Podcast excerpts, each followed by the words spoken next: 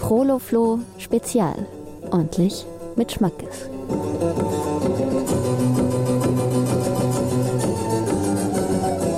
Als ich vor zwölf Jahren auf Winter gekommen bin, habe ich meine ersten Schritte als Fußballfan gerade erst da. Ja, von mir aus als Golf habe ich noch am FC St. Gallen gefähnet und wo die dann im 2000 Meister geworden sind, habe ich mich gefreut wie nur sonst etwas.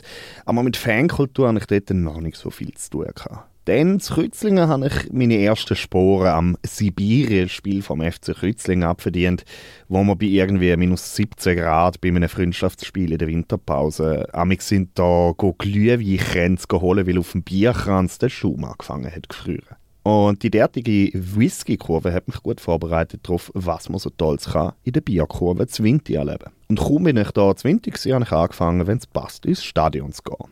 Natürlich immer zu den legendären Freundschaftsspielen gegen die erste FC St. Pauli oder United of Manchester, wo dann die Fans versucht haben, ganz Winter auszutrinken oder der legendäre Match gegen West Ham. Wegen dem schon random Briten, die ich irgendwie in einem Irish Pub in Berlin getroffen habe, die FCW kennt haben der Verein, seine Philosophie, die Kurve, die Winterwurst, die Freigebigkeit beim Bier, die Kurve, der Salon Erika, der Juri Gagarin, Patrice Bengondo, der Punk als Geschäftsführer und nicht zuletzt das Motto erstklassig, zweitklassig, haben mich überzeugt.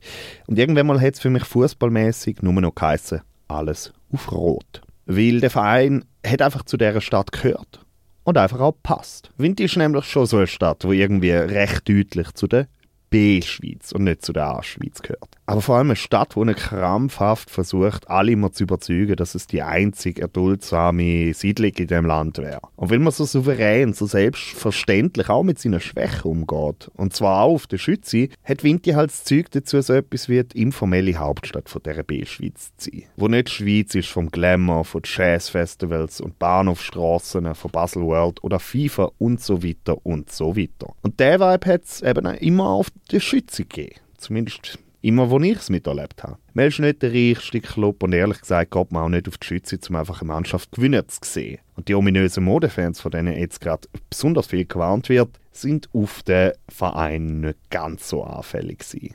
Klar hat es auch eine graue Fahrzeit gegeben, eine Fahrzeit von sportlichen Grosserfolg, wo man fraglos zu der Schweizer Elite zählt hat. Und klar hat man auch in der neueren Vergangenheit immer wieder mal können sportliche Akzente setzen. Teils war der FCW ein richtig perfider Favoritenkiller. Looking at you, FC Basel. Aber für den Aufstieg hat es nie ganz gelangt in den letzten 37 Jahren. Darum haben ganz viele an dem Samstag auch nicht so recht daran glauben bis dann wirklich auch in Aarau auf dem Brücklifeld abpfiffen worden ist und klar war, der FCW der steigt direkt auf. Und dann hat es plötzlich kein Halten mehr gegeben. Es sind mindestens 5000 Personen, die vor dem Stadthaus ihren Verein gefeiert haben, als, als Heger gerade die Champions League gewonnen. Und viele von ihnen hatten Sorgen. Gehabt. Auch wenn sie ausgelogen gefeiert haben, haben sich Sorgen gemacht, was das für ein Stadion heißt. Ob das Kommerzialisierung vorantreibt, ob die Stimmung auf der Schütze gleich bleiben wird. Und ich bin einverstanden. Mich würde es reuen, und mich wird es reuen, dass man nicht mehr Sorge und problemlos vom einen in den anderen Sektor spazieren kann, um den Trommel auf der Sirupkurve aus der Nähe zuzulassen und sich ein Küppel im Salo Erika zu gönnen, um sich dabei Kunst im Fußballstadion anzuschauen. Und tatsächlich, beim Salo Erika wird wegen der trennten Besucherinnenschaft aktuell um die Existenz des Projekts gedankt.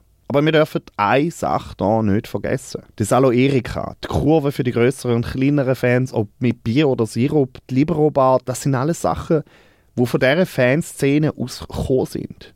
Und wer sagt denn, dass man die trennten Kurven, die einzelnen Kurven nicht weiter mit solchen Inhalt könnte füllen? Sodass jeder neue Besuch auf der Schütze einen neuen Sektor ansteht, weil man mal die Kurve oder das Projekt noch das nächste Nähe gesehen haben will. Ob sich der FCW als das kann behaupten was er ist, das hängt eben ganz fest von diesen Fans ab.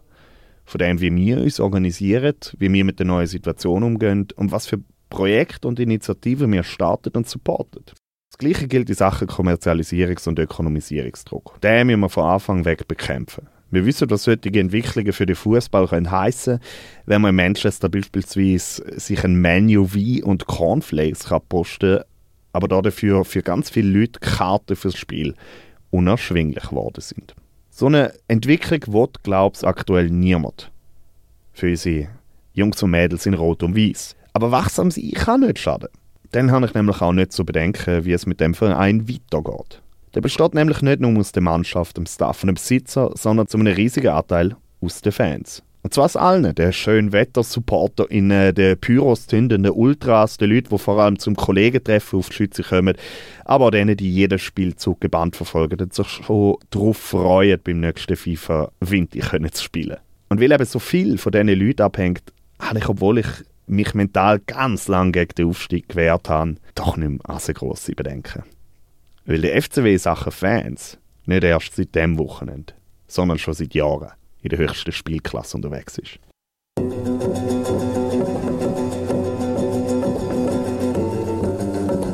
Proloflo Spezial. Ordentlich mit Schmackes.